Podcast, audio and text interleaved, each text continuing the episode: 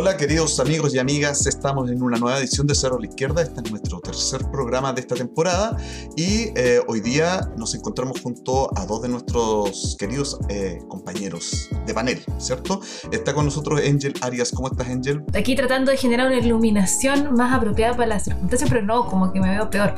Pero voy a intentarlo, voy a intentarlo, en toda ciega voy a hacer este programa. Eh, bien, me encuentro en Concepción, frío Concepción, otoñal Concepción, pero lindo, siempre lindo Concepción.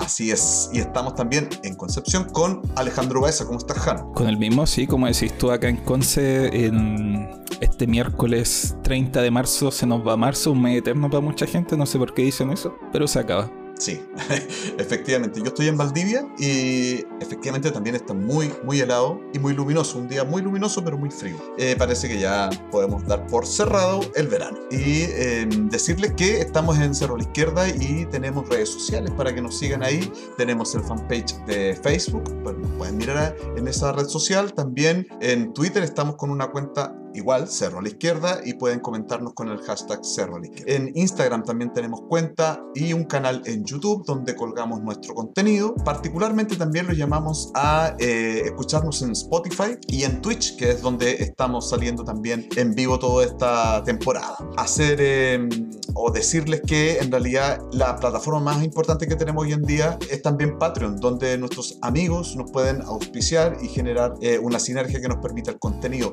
Y ahí entonces entonces tenemos que agradecer especialmente a Gabriela Cusimaita, Guillermo Aguilar, Gabriel Alarcón, Luna Sae, Daniel Conejeros y Albertín Pérez Jope, quienes han decidido apoyarnos en Patreon. Los llamamos a ver ese, esa red social y si les parece y creen que este programa merece más apoyo, eh, ayudarnos con eso. De decirles que estamos en una red de radios comunitarias, Radio Voz de la Mujer en Concepción, Radio Fiesta Mix en Nacimiento, Radio Ucán de San Fernando, Radio Manque de Rancagua, Radio Primavera de Talca, Radio Monte Aira en la comuna de Cabrero, Radio Valentina de Ranguelmo en la comuna de Coelemu y en la ciudad de Santiago en dos radios, Radio Villa Francia de Estación Central y Radio Villa Olímpica de la comuna de Ñuñoa. También en la radio Folil de elpuelche.cl en Panguipulli, región de los ríos. Y a través de, Buenos Aires, Argentina, la radio Santipensares llega a toda América Latina con este contenido también. Decirles que tenemos un canal de YouTube que también comparte nuestra, nuestros eh, capítulos, que es eh, Guillotina Radio.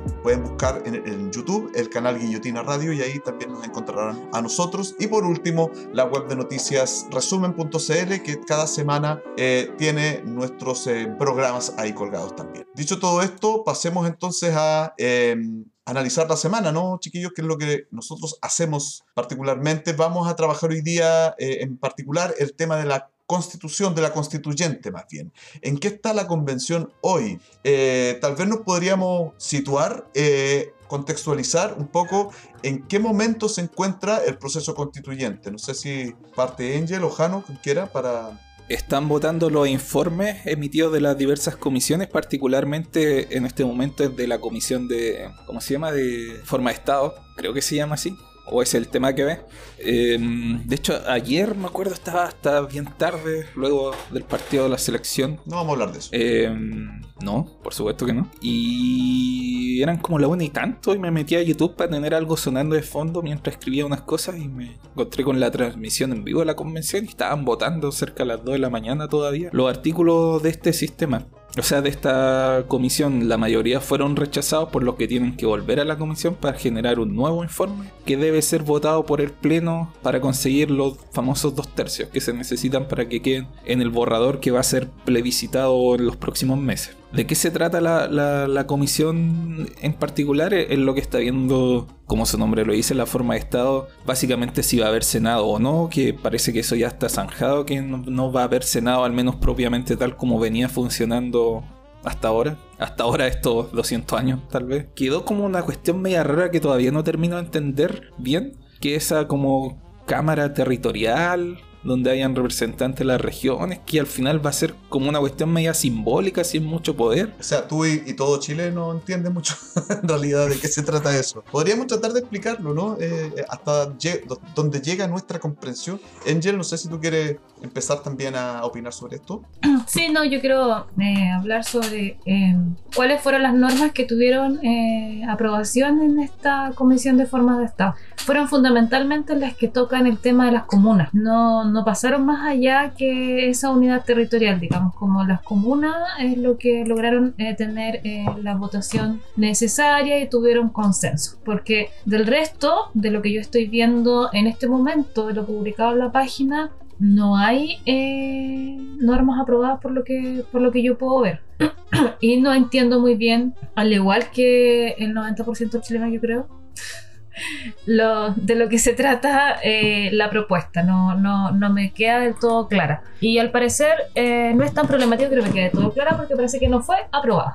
No sé si porque no se entiende o porque no hay consenso, pero eh, lo que a los consensos que llegaron fue al tipo a, lo llamado comuna autónoma, que era todo un, un tema como para darle algo de poder a las comunas es que tiene mucho que ver. Fíjate que eh, el punto aquí eh, guarda relación con que se decidió que Chile iba a ser un estado regional. ¿Se acuerdan de eso? Que fue una de las primeras cuestiones que, que, se decidió y se aprobó finalmente. Y dentro de ese marco de estado regional se entendía que las comunas eran territorios autónomos o entidades autónomas, ¿cierto?, para decidir sobre eh, sí mismas. Recordemos que esto es muy, bastante viejo en la historia de Chile. Eh, la ley de comuna autónoma existió hacia fines del siglo XIX, principios del siglo XX, hubo una discusión sobre eso. Y de hecho todavía los municipios son en gran parte eh, entidades autónomas de la estructura del Estado Nacional. ¿sí?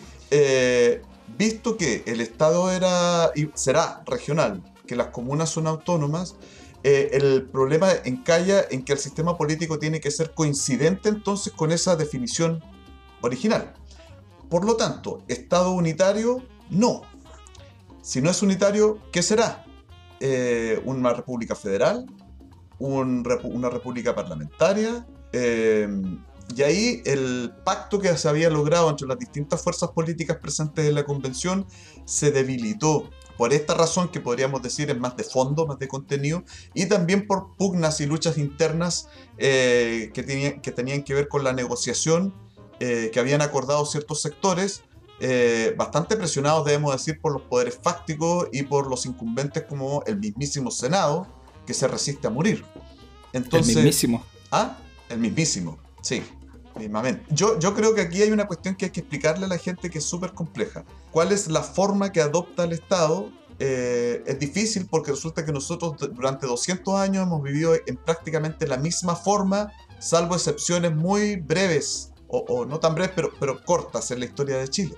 Nosotros tuvimos una, una, cosa que le dicen república parlamentaria entre 1891 y 1925, pero que en estricto rigor nunca fue parlamentario. Era, eh, en, debiera llamarse eso una república oligárquica, ¿sí? Una partidocracia de los sectores más, más elitistas del país, que después de la guerra civil que derrocó a Balmaceda, recordarán eso, ¿verdad? Tras la guerra del Pacífico, Balmaceda, un presidente muy progresista que quería llevar, digamos, al Estado a un nivel más industrializado, es derrocado por la Armada de Chile particularmente y eh, se instala una república de, los, de ricos, de terratenientes, de grandes agricultores y de banqueros. Perdón. Entonces, ese grupo, digamos, que empezó a controlar la política chilena, se autodefinió como una república parlamentaria, la verdad que nunca lo fue. ¿sí? Y eso duró hasta 1925 que se establece la constitución de ese año. ¿no? Eh, para no ser la más larga y solamente situarlo históricamente, es el único momento en que no hemos tenido un presidencialismo tan fuerte. Pero seguía siendo presidencialismo en realidad. ¿sí? Y eso, hoy día, eh, ¿cómo explicarle a la gente qué sería una república semipresidencial, parlamentaria? Es muy complejo, sobre todo cuando los medios de comunicación se resisten a informar sobre el debate constituyente. Me callo para no alargarme tanto. O informar bien.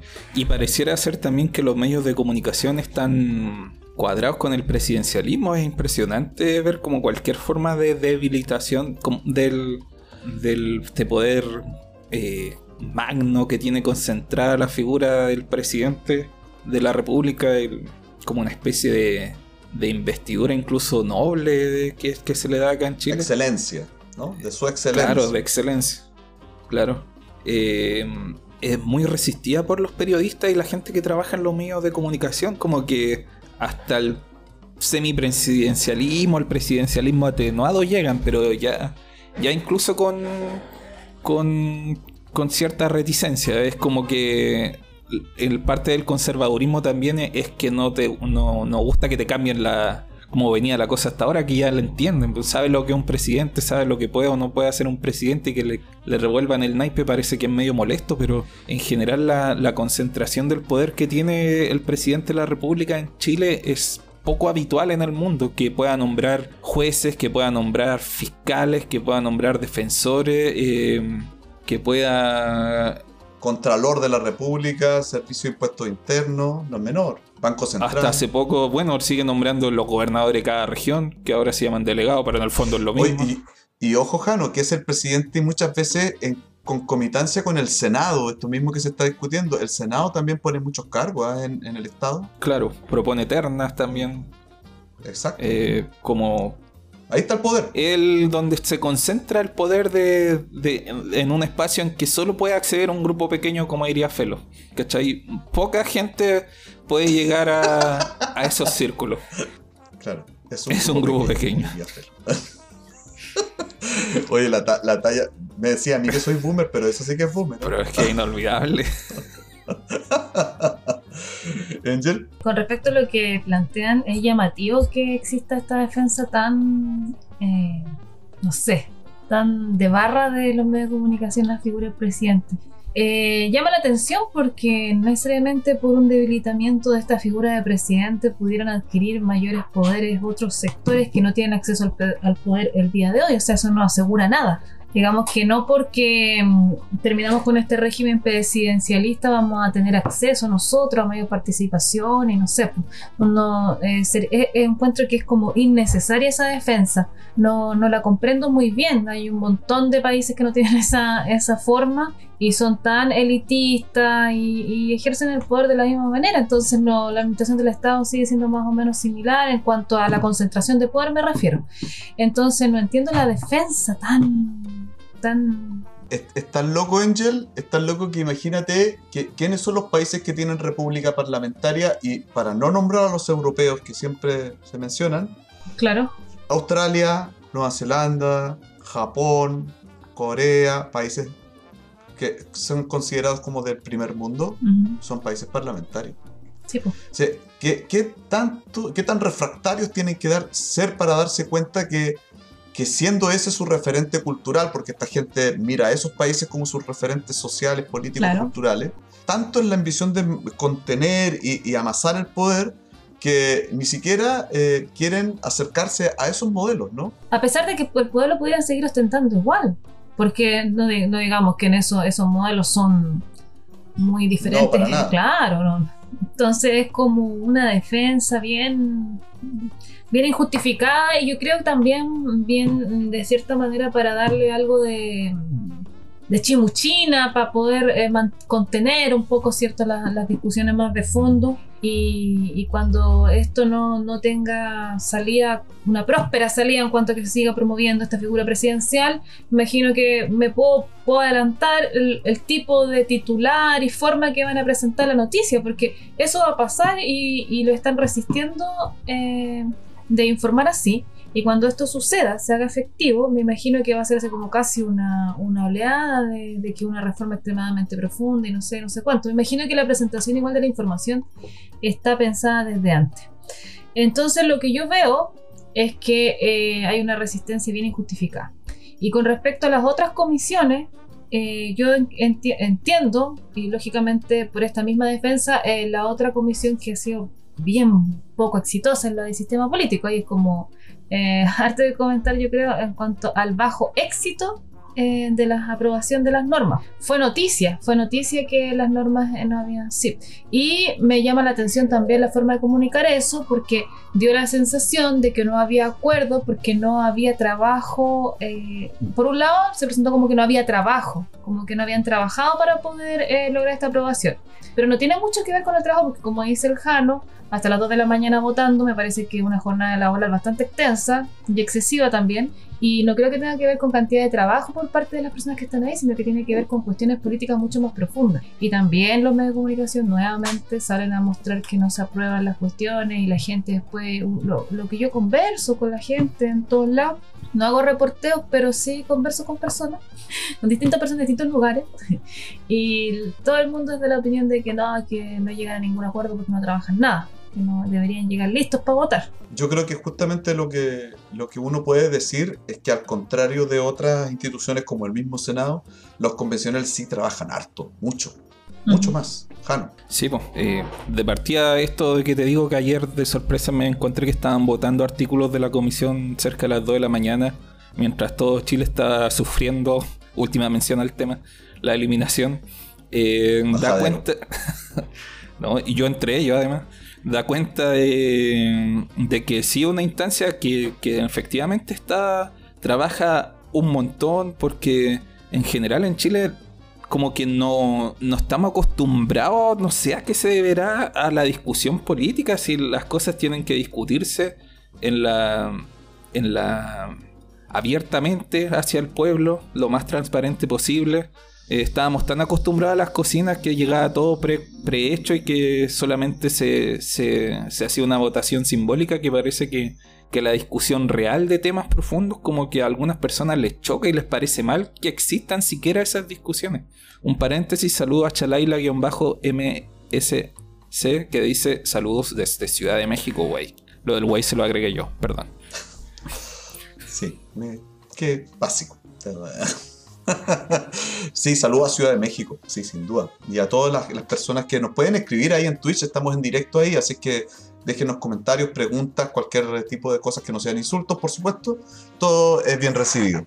Respecto a la, cuestión fundamental y central, ¿no? Yo creo que eh, el Senado cava su propia tumba con mayor fuerza cada vez. O sea, es de verdad que yo creo que hay un consenso en que es una Cámara inútil, que retrasa los procesos, que los eh, aletarga. Eh, decir que hoy día los senadores demócratas cristianos, para agregar una pala más de arena a esto, ¿ah?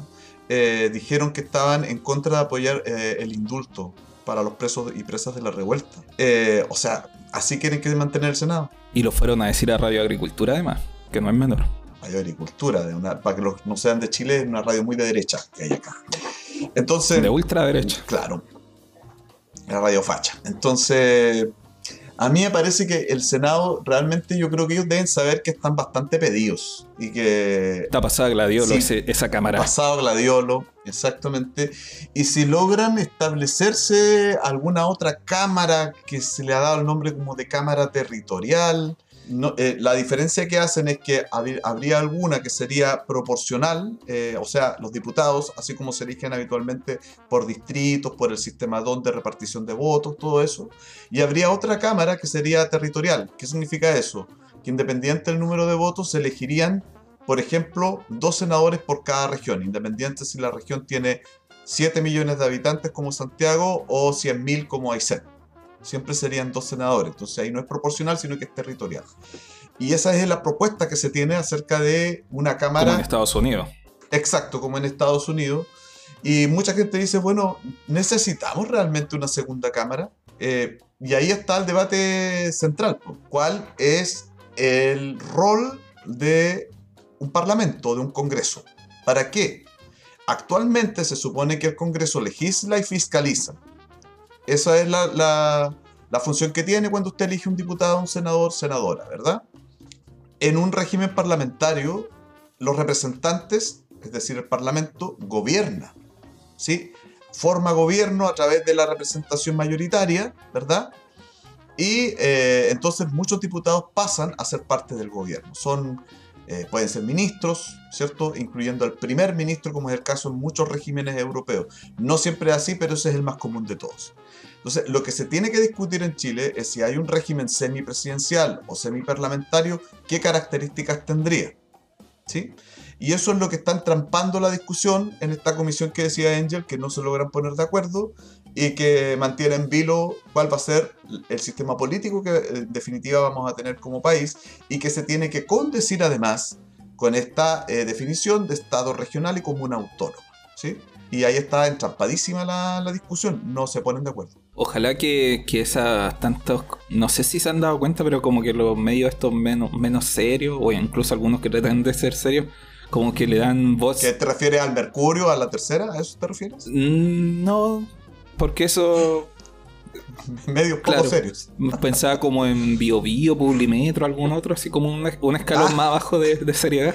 Pues yo le tengo respeto. Eh, que andan presentando como psíquico y adivino, que dicen que Boric no termina su ¿Me gobierno. ¿En serio? No sé si se han dado cuenta. Sí. Ah, ¿Y un ¿Quién montón. fue, eh, Así como que la ¿quién semana fue pasada. Junior Playboy? En- entre Kenita Larraín, la tía Yoli, no sé qué más, estoy hablando súper en serio. Sí. Pero no, pero, pero que, Kena Larraín sí. Wow. eh, la tía Yoli y no sé quién. Bueno, pero ese, como ese tipo de. Ojo, eh. Pero calmado, me refiero que ojalá que tengan razón y se refiere a eso, que se acabe la figura del presidente. Claro, no, no es Y particularmente. que, a y este. que cambie ahora, claro, por un nuevo régimen. Oye, yo en el domingo escuché al ex senador Guillén en la red. Eh, Uy, que está, está on on fire, fire, Guillermo, Guillén, no sí, sé. se nota que tiene. Ojalá hubiese estado así cuando cuando era fue senador. candidato. Eh, el- esto de que la convención, una vez terminado su trabajo, debiera eh, este- establecer un, un artículo transitorio para que se convoque a nuevas elecciones. Y esa podría ser, ¿cierto?, la concreción de los videntes, que sería el fin del presidencialismo. Es ¿no? que si, si Publimetro habla de evidentes, ¿por qué no nosotros? Claro. Oye, pero Sí. estaba tratando de alguna manera de validar los videntes, como que estamos buscándole la vuelta para poder creerle ¿Por algo. qué no? ¿Cierto? Eh, Porque sabemos, porque somos un programa serio y sabemos lo que están tratando de hacer los medios de comunicación al, decir esto por todas partes, en los matinales, en los programas de, la- de las 22.30, en los, medios de comunicación escritos como Publimetro que son masivos. Tratan de generar una sensación de inestabilidad en la gente y de miedo colectivo, porque si no termina el presidente o otro Allende.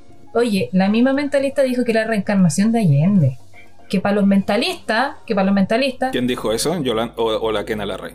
no, una de pelo corto, no sé cómo se llama, pero estaba en algún en un programa, algo de cosas paranormales, que yo no veo esa tele, pero ella dijo que para los videntes Boric era, la, eh, era el segundo Allende, ¿cachai? Entonces instalan esta sensación y la gente escucha esto. Al nivel que llegamos. Sí. No, pero la reencarnación, así como que es la misma alma, ¿eso dicen? No sé si llegó a decir reencarnación, Ah, pero ya, ya. pero es, es la continuidad de Allende. pues. Tampoco sé mucho de eso yo, pero no me. ahora, todo, todo esto ayudado por, por el mismo gobierno que también ayuda, la verdad, a que pensemos que está un poco la escoba en Chile. Claro, Tampoco están así, amigos, que nos ven desde otros lugares. Mm. Para nada. No. absolutamente no. Sí, pero el gobierno está dando pie- está, está realmente perdidísimo, creo yo, ¿ah? perdidísimo. Eh, por donde uno lo mire, por seguridad pública, por políticas de Estado, quinto retiro, que lo hablamos el programa pasado, por distintos lugares. Hoy día, no sé, escuchar a Isquia Siches ayer, en el Día del Joven Combatiente, respaldando la acción de carabineros, es realmente un insulto a todos los que nos instalamos en este lado del espectro político. Eh, cuando justamente días atrás un carabinero dejó prácticamente muerto a un joven secundario menor de edad. En- Entonces, claro, ¿de qué está hablando? Eh, uno tiene unas ganas ya de declararse en contra de este gobierno. Yo creo que ya, ¿no? A, pesar de que lleve 15 días, da lo mismo. Pero la dirección que encaminan, el punto al que, el que están señalando, o uno dice, no, no, yo no voy por acá. No, y además que han hecho cosas.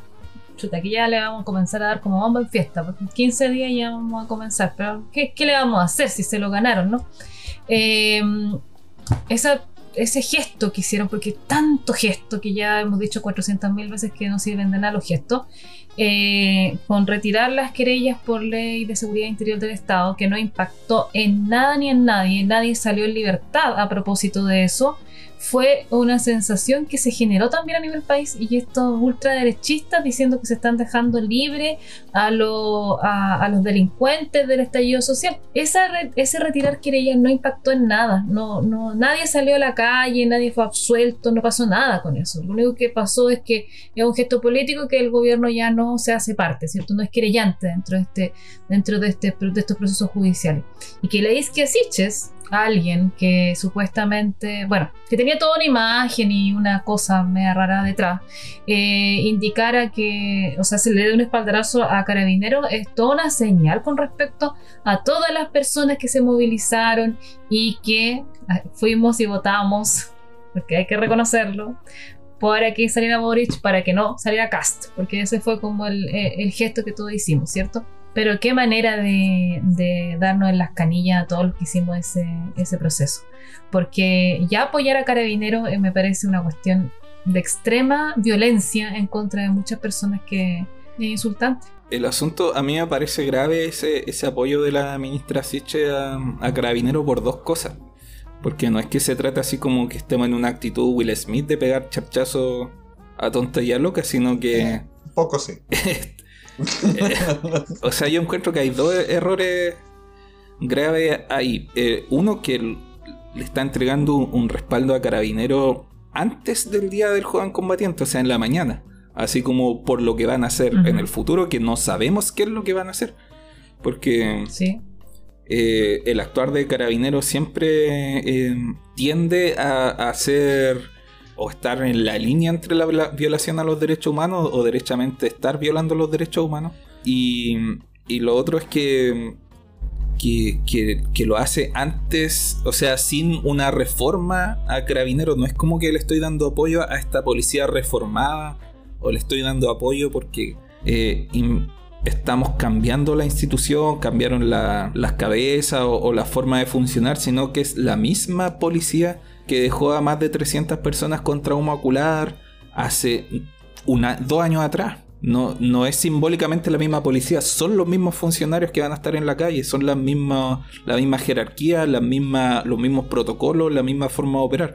Afortunadamente no, no hubo casos graves este lunes, pero perfectamente lo pudieron haber habido y probablemente los vayan a ver. Sí, eh, ahí el tema es qué piensas, porque a lo mejor están atemorizados en el sentido, eh, Dentro de Carabineros hay un amplio margen de generales, ¿cierto? De plana mayor que está evidentemente contra el gobierno de Boric. No son sus amigos. Si están pensando que son gente que va a obedecer, no sé qué, al, poder civil y que se va a someter, o sea, piénsenlo dos veces lo que están pensando, es lo que están elucubrando, quiero decir. Eh, no, no son tus amigos ni son gente que se va a, a un yes men no son los Boris Lovers, los Arbolitex que están por ahí en redes sociales que a todos le dicen que sí al gobierno. Paco no decís. Claro, exacto. Salvo la gente que escucha Radio Vía Olímpica. Por supuesto, ellos no, evidentemente.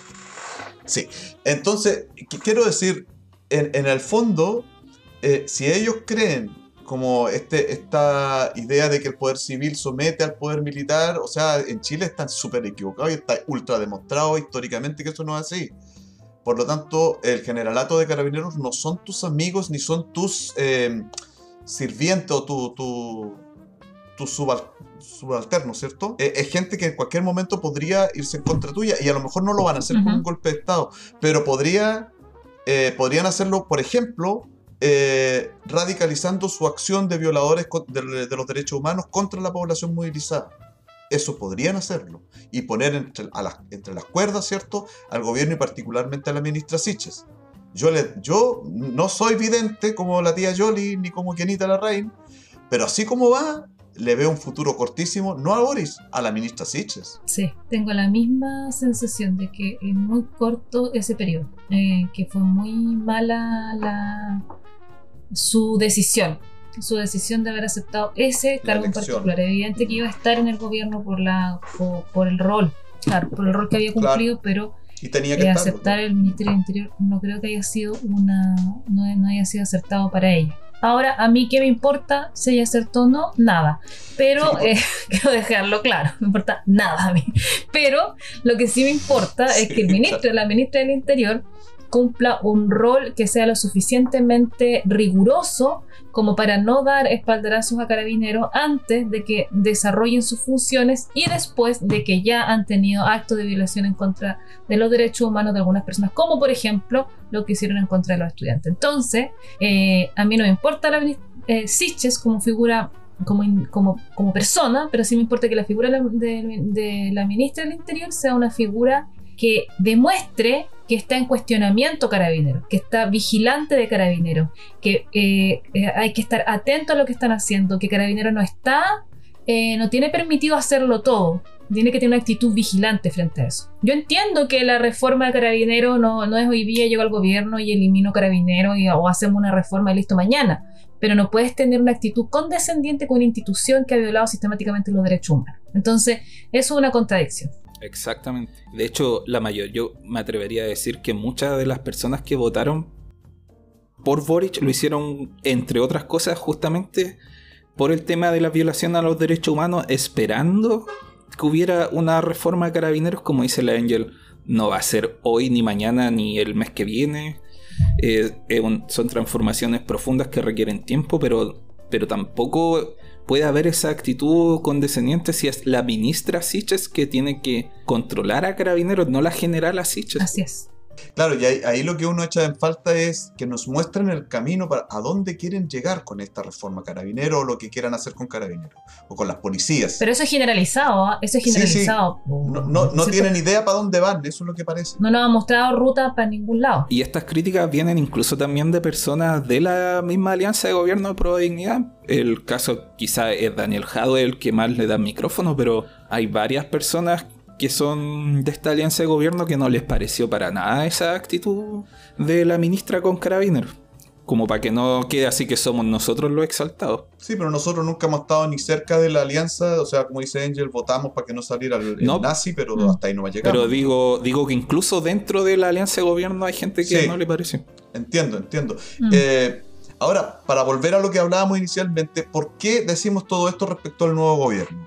Porque en realidad lo medular, lo importante, lo significativo, me faltan adjetivos para decirlo, es el proceso constituyente. Da lo mismo lo que le pase al gobierno de Boric. Lo importante aquí es que el proceso constituyente prospere.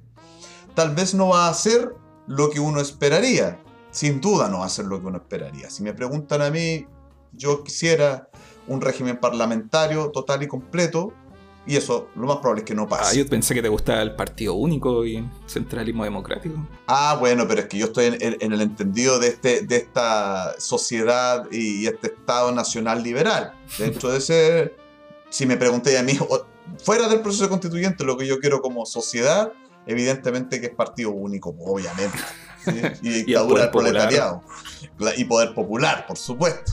Eso ya es de otro costal y es otra discusión tiene otro precio esa discusión. Pero para volver, lo importante aquí es, ¿cierto?, eh, em, el proceso constituyente y cómo avanza o no avanza, yo creo que cada vez más afectado por la contingencia política.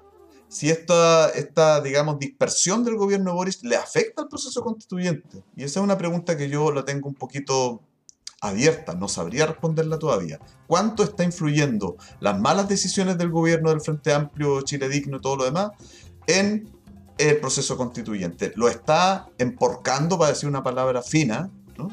para no decir enmierdando, o lo dije, ah, sí, parece que sí. Eh, Angel. Bueno, dentro de la convención hay harto Frente Amplio.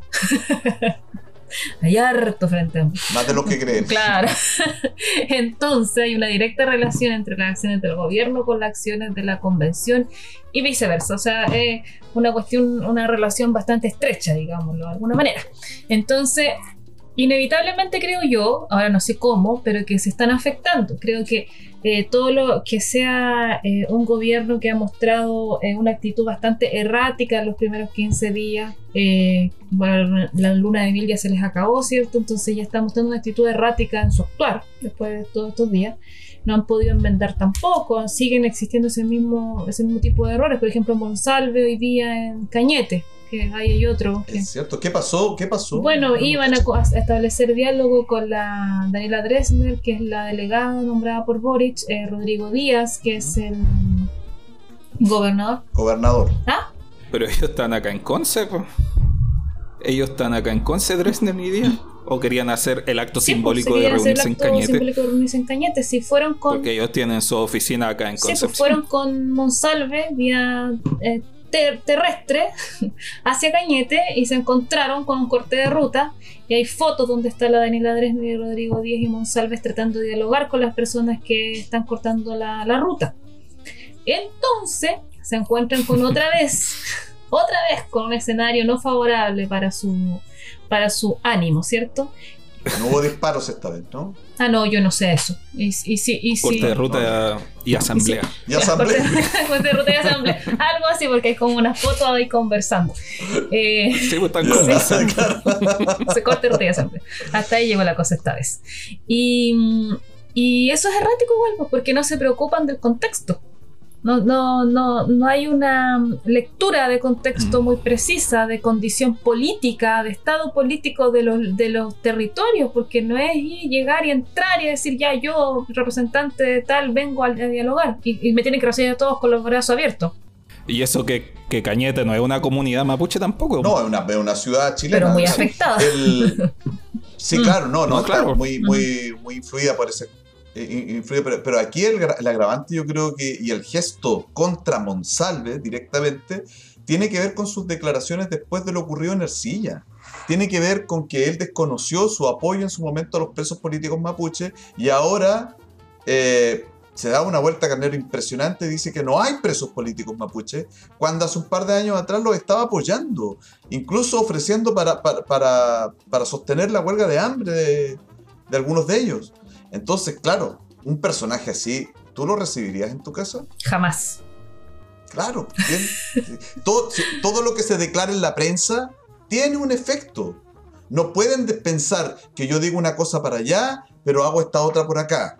Si la gente no es tonta, ¿no? Entonces, tienen que ser más cuidadosos. Sí, hay en redes sociales leí hartos comentarios de, de partidarios eh, que decían, bueno, reclaman fan- falta de diálogo y cuando van a dialogar no lo reciben y es como si no, es- no se trata de eso, No. no, es falta de diálogo, No. nunca han reclamado falta de diálogo si la demanda es, eso.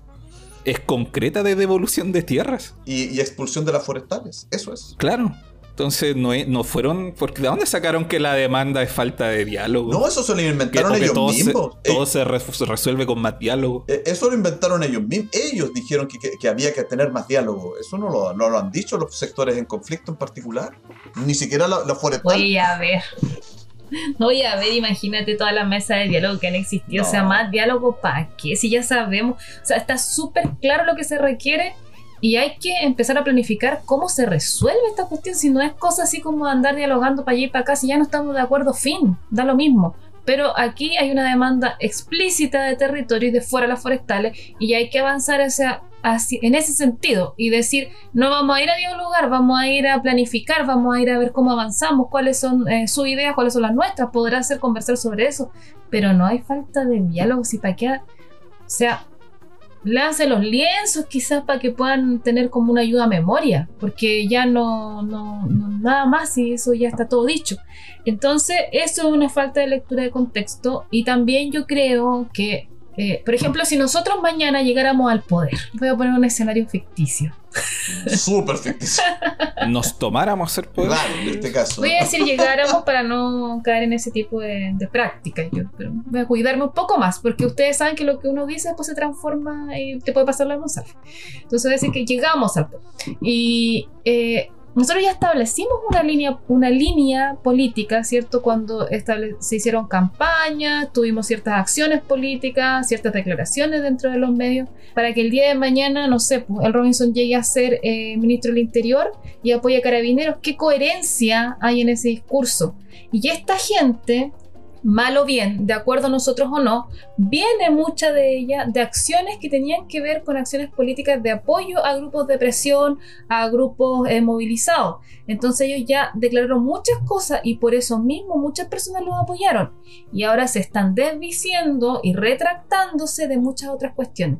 Quizás no deberían pasar los días retractándose, sino que diciendo implementar los cambios por lo- de los cuales nosotros sí somos partidarios toma tiempo. No podemos mañana expulsar a las forestales, pero tal cual dije durante, no sé, 10 años de trayectoria política, estoy de acuerdo con que se acabe el modelo forestal en Chile porque causa todos estos problemas. Claro. Pero no lo puedo hacer mañana, no lo puedo hacer en cuatro años, pero sí puedo tener este plan de acción para que esto avance. Que digan, mira, este Ujú. es nuestro plan para que de aquí a 15 años se acabe el modelo forestal. Se acabe esto. Es tal cual.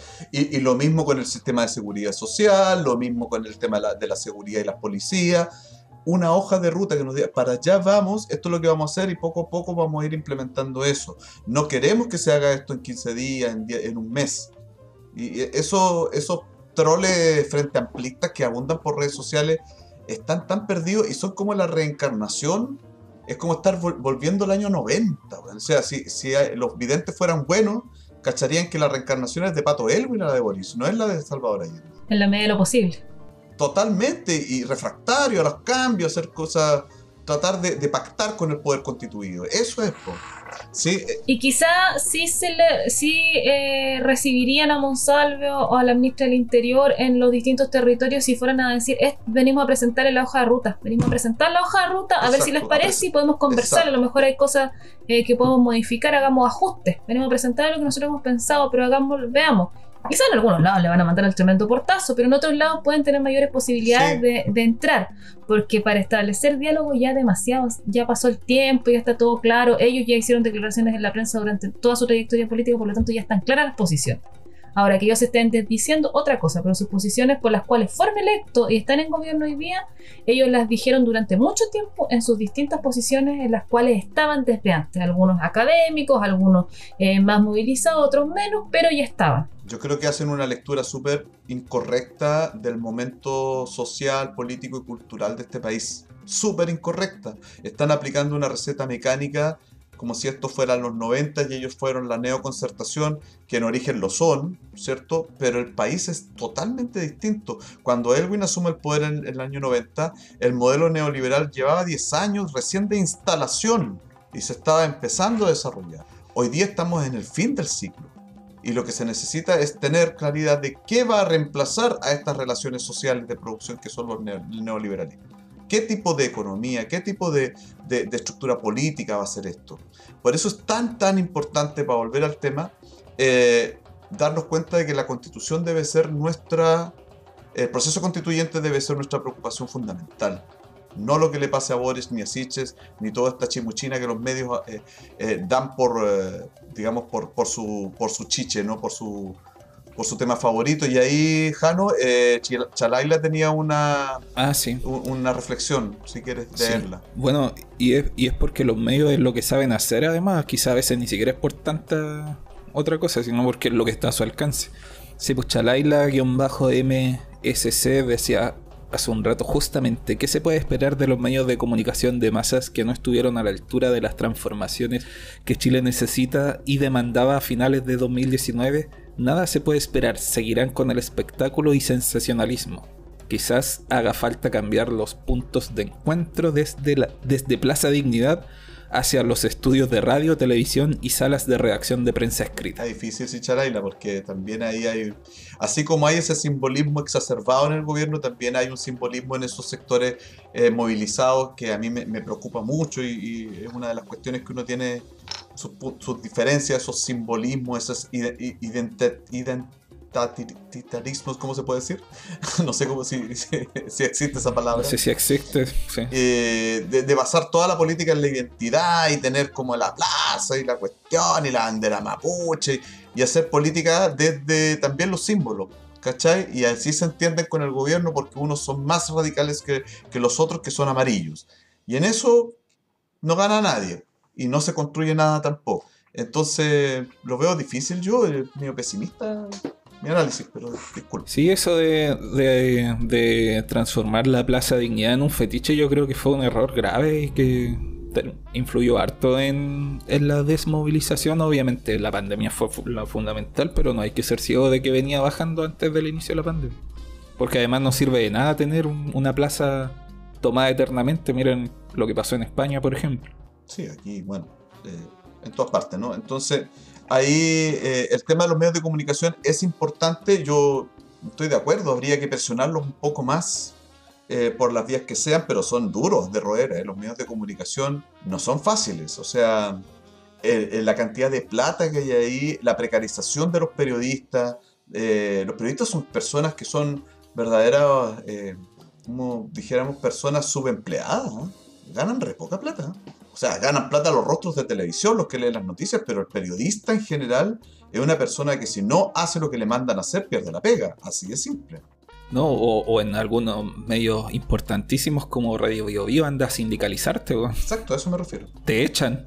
Y después no quieren leer las disculpas que le ordena la corte, eh, que tienen que leer al aire y se resisten a ello y hacen lobby para no hacerlo, ¿no? Sí, pues sí, es un- todo un mundo de precarización. Ese de repente igual eh, cuesta entender de que una cosa es el dueño del canal y otra cosa es la, gente que trabaja en un medio de comunicación. Yo tengo uno de mis mejores amigos trabaja en el Mega y no puede tener una línea eh, política más distinta a la que tiene Mega. Pues si la- una cajera del Jumbo no tiene la misma línea política que Horst Polman tampoco, si hay- que trabajar. Sí, y en todas las pegas, todos nosotros nos pasa absolutamente lo mismo. Oye, para, para ir cerrando, sería bueno, Angel, eh, tenemos la- las fechas, podríamos decir, o el itinerario que va a seguir la convención. Repasémoslas. Sí, la, la repasamos. Sí, la repaso. Mira, eh, para que, como hemos dicho, hay que estar atento a lo que a lo que viene con la convención. El 29 de abril termina el trabajo de las comisiones. Una fecha que está es mañana, un mes. Así que va a pasar mucho en un mes, porque con la cantidad de normas aprobadas que se pueden visualizar son pocas, entonces se requiere mucho trabajo en este mes. Dará el tiempo. El 6 de mayo, puta, yo nunca, bueno, yo soy Nunca bien, respeto mis cartas eh, no, no, no, no. Pero mis cartas GAN son más Ah. realistas. Mucho más realistas que esto. Yo nunca creí que este trabajo que iban a iniciar, porque cada vez que, que pensaba en lo que tenían que hacer, yo me imaginaba, como buena socióloga, la metodología que iban a tener que ocupar para, llevar adelante este trabajo. Y yo me veía una cosa, pero absolutamente inabordable en el plazo que, se establecieron. Me impresiona mucho que estén en esta fecha con todo este avance. Entiendo, De conozco gente que ha, que ha trabajado como asesores de distintos, eh, de distintos con- eh, convenciones constituyentes que están ahí trabajando y tienen muchos asesores estudiando y trabajando hasta altas horas de la noche. No sé, no podría decir regímenes de contrato y pago, eso no me voy a meter ahí, pero sé que han tenido que trabajar muchísimo para poder sacar adelante todo este trabajo. No me cabe la menor duda que ha sido así. Ahora creo que trabajar en tiempos tan acotados y tan acelerados también tiene un costo. Y ya vemos que hay poco, eh, hay poca aprobación de normas y eso también tiene que ver con, con cómo se hace política dentro de, de trabajar tan, tan rápido y tanto. La posibilidad de hacer política, porque estas cuestiones son decisiones políticas finalmente, también hay como este problema de una aprobación de norma. Entonces, el 29 de abril, fin de las comisiones. Eso ya es una, una cosa que personalmente lo encuentro muy precipitado. 6 de mayo, último eh, pleno previo a armonización. El 16 de mayo, 10 días después, presentación del proyecto de constitución. O sea, estamos a un mes y 16 días de la presentación del proyecto de constitución. El 17 de mayo, Comisión de Armonización inicia su trabajo. El 13 de junio, la Comisión de Armonización presenta el informe ante el Pleno. El 29 de junio, última votación del Pleno. Y el 4 de julio, quedan todos cesantes los convencionales porque es la ceremonia pública de entrega de la propuesta de nueva constitución al presidente de la que República. tiene que convocar a un plebiscito. Esos son los plazos establecidos. Así es. Y nosotros tenemos que ir a votar obligatoriamente, porque esto va a ser obligatorio. Entonces, eh, esos son los plazos que quedan. No queda nada. Estamos encima con todo. Eh, no sé si yo supe que hubo algún intento de que esto pudiera tener un, eh, se pudiera alargar unos meses. No sé si eso se sigue pensando o no. Me desconecté en ese tiempo de esa discusión. Sabéis que yo creo que a- además es negativo. Yo no estoy de acuerdo con que se prorrogue. Sí, pero hoy el- la presidenta el María Elisa Quintero y el vicepresidente Gaspar Domínguez dijeron que no, que se iba a respetar el, el cronograma tal como está. Es que, es que sabéis que es darle, es darle carne a, la- a las bestias del rechazo. Yo creo que sí. Yo por ese lado nomás. Ya bueno, sí. Sí, además que la gente habla tanta tontera que no trabajan nada, si solo han trabajado harto. Me gusta o no me gusta el resultado de la cuestión, han trabajado. Sí, sin dudas. Y eso tarde o temprano se sabe que es una crítica malintencionada. Si Sí, pues. se va a saber finalmente que sí se trabajó. Y la, y la mejor prueba de ello es que lleguen con el, con el proyecto de constitución a la fecha que indicaron, sí trabajaron. Listo. Sí. Sí, listo, fin, ¿cierto? Bueno, sí, una buena, una buena manera de verlo. Ahora eh, hay que estar atentos, queda poquito, pero hay que mantenerse ahí lo más atentos posible a lo que va sucediendo. Y tratar de comprenderlo también, porque como di- dijimos, hay... Y denunciar, ¿ah? Denunciar cuando hay poderes como el Senado, por ejemplo, que hacen de todo para mantenerse eh, ahí eh, en vez de hacer su trabajo, ¿no? Sí, pues. Eh, sí, eh, no, tienen- no pueden influir en eso. Y en ese sentido hay que decir que el Senado lo hace transversalmente, desde la derecha hasta partidos que son de gobiernos como el Partido Socialista. La única senadora que se ha manifestado a favor de eliminar al Senado es la, fa- es la senadora Campillay y nadie más. El resto, todos están en contra de todo el espectro que tiene representación, que, que ya es poco, pero todo ese espectro eh, se ha manifestado, o sea, o, ha guardado silencio o, o pretende que no se elimine abiertamente el Partido Socialista, del Partido Comunista no lo sé, pero ah, la senadora Campillay es la que ha- lo ha dicho públicamente de que tiene que eliminar un cargo en el que ella perfectamente podría tener un sueldo que quizá nunca tuvo en toda su vida por ocho años más asegurado, pero demuestra que su compromiso político no tiene que ver con eso, sino que es con las necesidades realmente del pueblo y creo que me voy a dar este minuto para reconocer el trabajo que ha hecho eh, la senadora Campillay en estos 15 días que son los mismos que lleva el gobierno, que sí dentro de su capacidad de, de gestión ha hecho un montón. Sí, realmente muy buen trabajo de Fabiola Campillo. Y no se ha desdicho de nada. Y al fin, ah, incluso le ha leído la cartilla a gente como Cruzcoque, eh, a, Osandón que le, prometía tratos espurios. No, ha estado muy bien, muy bien. Yo de verdad que así me... Eso, eso es lo que yo pienso que dentro de este marco debiera ser una política radical. Me parece muy bien.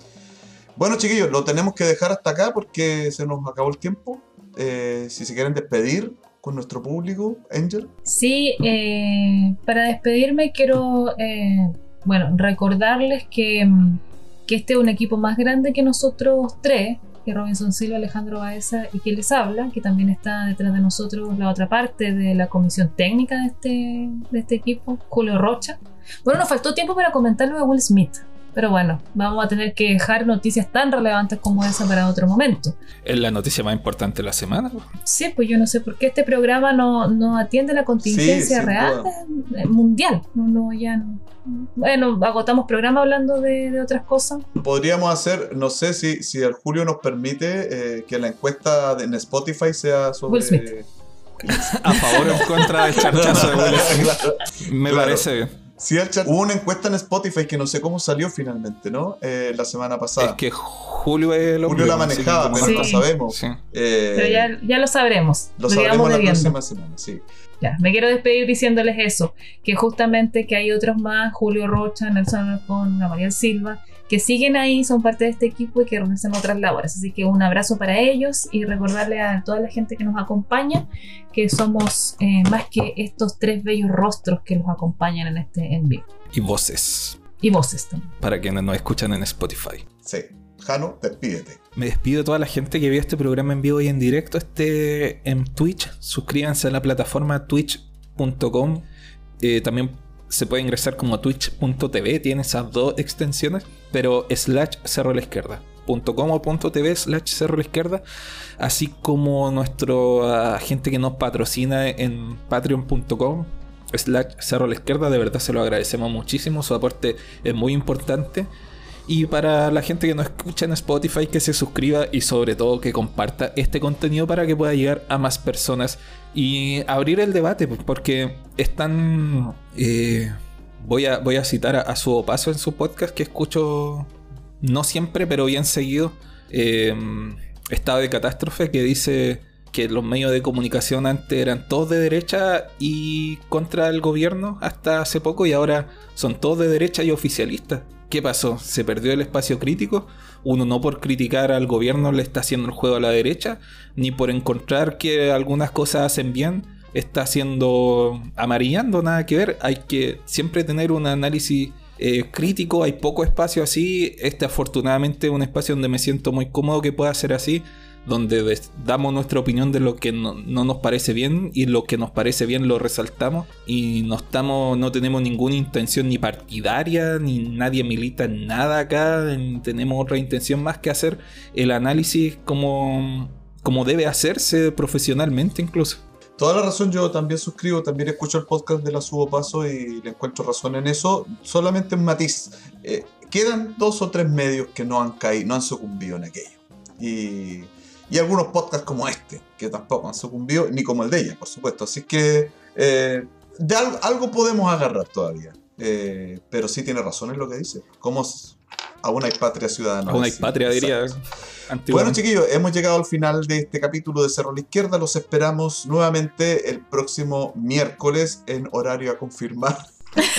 es medio difícil, pero entre 7 y media y pero en 8. la tarde En la tarde, 7 y media, 8, por ahí.